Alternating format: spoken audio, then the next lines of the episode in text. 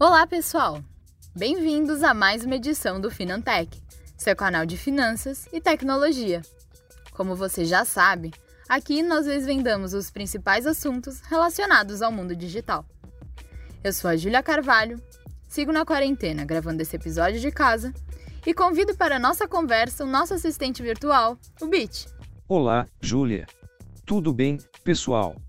Vamos lá, Estou pronto para falar com vocês outra vez sobre o mundo digital e suas contribuições para os humanos. Muito bem! Nós já abordamos aqui alguns temas bem legais, como bancos digitais, fintechs e o conceito de transformação digital. Hoje, vamos falar justamente sobre um dos aspectos da tecnologia voltada a finanças que mais preocupa os humanos. Conte para os nossos ouvintes o tema do episódio de hoje, Bit. Nosso bate-papo de hoje será sobre insurtechs. Se você nunca ouviu falar, ou já conhece, mas não tem intimidade com a temática, segue com a gente que vamos mergulhar no assunto.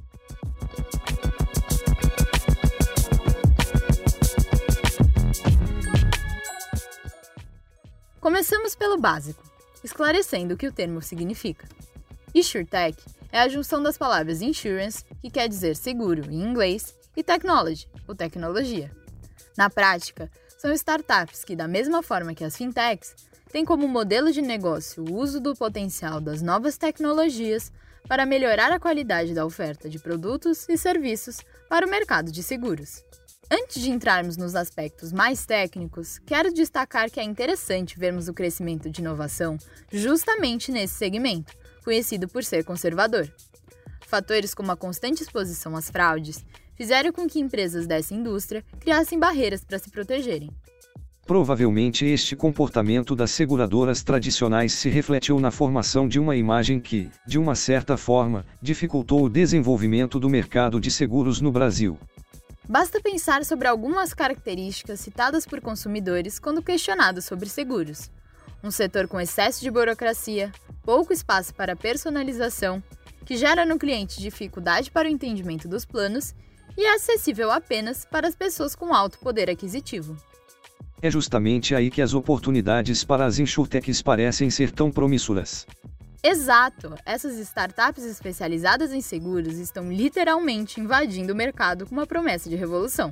Elas trazem como principais diferenciais simplicidade, acessibilidade e personalização, além de um discurso de que suas ofertas podem ser entregues a consumidores de todas as faixas de renda, democratizando o acesso a um plano de saúde ou seguro. É uma postura bastante ousada, Júlia. Para entregar o que prometem, as insurtechs apostam em uma mistura de inovação no modelo de negócios com forte sustentação em tecnologias disruptivas.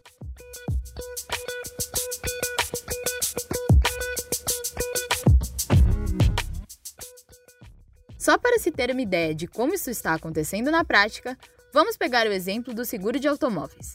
As seguradoras tradicionais costumavam avaliar o perfil de seus clientes usando praticamente os mesmos parâmetros, e o valor fixado no contrato permanecia o mesmo durante toda a vigência. Qual era o resultado desse modelo? Os motoristas mais cuidadosos eram obrigados a pagar os mesmos valores do que os condutores desleixados, acostumados a causar acidentes e desrespeitar as leis de trânsito.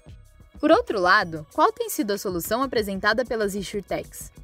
Elas têm trabalhado com algoritmos dotados da capacidade de entender o perfil individual de cada consumidor e, dessa forma, oferecer diferenciação no preço e nas condições de cada plano, resultando em vantagens palpáveis a quem dirige melhor.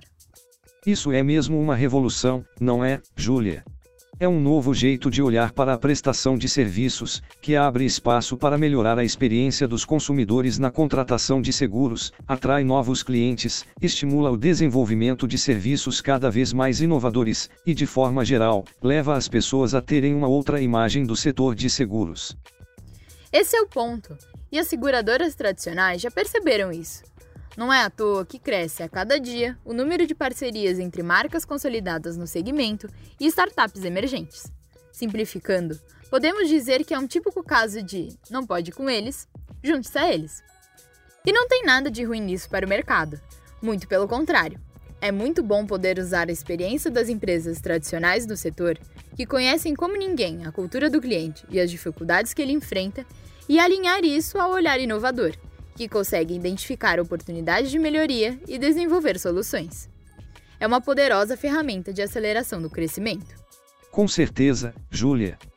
Momentos de crise como este que estamos enfrentando por causa da pandemia do Covid-19 deixam claro que não é prudente desconsiderar a importância da experiência. Embora tenham toda essa força pelo olhar da inovação, grande parte das insurtechs tem menos de 10 anos e, portanto, estão enfrentando sua primeira crise no mercado. Concordo. É provável que muitas equipes sofram com a falta de experiência em responder a condições comerciais difíceis, como a demanda fraca dos clientes e redução do capital de giro.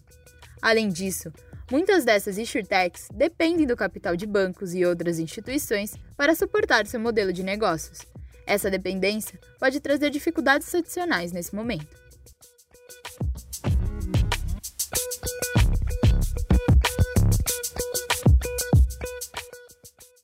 E o que mais de inovador podemos falar sobre a atuação das insurtechs?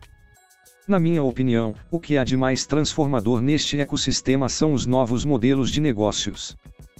É verdade, Bit. Inclusive, separei alguns exemplos para deixar isso ainda mais claro aos nossos ouvintes. Existe o formato de empresas entre pessoas, que consiste em arranjos entre amigos para a contratação de seguros. Na prática, os riscos de menor tamanho são cobertos por recursos disponibilizados por um grupo de colegas, enquanto os riscos maiores são cobertos por um contrato com uma seguradora tradicional. A vantagem desse modelo é o potencial de reduzir o risco moral e o comportamento fraudulento. Outro modelo de negócio possível é o de seguro sob demanda. Nessa modalidade, que normalmente é oferecida por aplicações móveis, o usuário tem a opção de ativar e desativar a cobertura quando desejado. Ele pode, por exemplo, ativar o seguro do carro quando efetivamente o utiliza. E cada uma dessas novas alternativas é suportada por tecnologias de análise de dados com capacidade de identificar consumidores potenciais, determinar o prêmio, reduzir custos das indenizações, detectar comportamentos fraudulentos e avaliar a situação de risco da empresa ser segurada. Nesse novo cenário, os dados podem ser coletados por meio de sensores no conceito de Internet das Coisas e de outras formas. Como dissemos no começo de conversa, estamos diante de uma verdadeira revolução, e o segmento de seguros vem sendo impactado com o fenômeno de transformação digital. É assim mesmo. Esse fenômeno é fruto de um novo comportamento muito mais exigente do consumidor, as pessoas não aceitam mais, em nenhum segmento, pagar por produtos e serviços burocráticos e sem personalização. Tudo tem que ser rápido, fácil e econômico. A revolução das insurtechs está apenas começando. E o melhor de tudo é que estaremos atentos para desvendar todos os novos movimentos aqui no Finantech. Se você se interessa por esses assuntos, é só ficar ligado aqui, porque esse é o seu canal de tecnologia e finanças.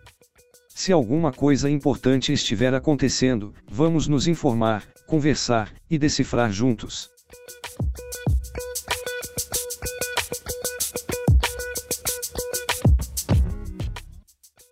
E esse foi mais um episódio do Finantech, o podcast da Cantarino Brasileiro, que tem como objetivo simplificar e, ao mesmo tempo, aprofundar o conhecimento sobre temas voltados ao universo de finanças e tecnologia. E Bit, muito obrigada pela companhia. Eu que agradeço. Um abraço, pessoal. Foi um prazer ter todos vocês aqui comigo outra vez. Obrigada por seu tempo e audiência. Ah, e lembrando, queremos que o Finantech seja um programa interativo. Então, se tiverem comentários, dúvidas, críticas ou sugestões de temas, mandem pra gente lá na página do Facebook da Cantarino Brasileiro. E semana que vem tem mais. Até lá!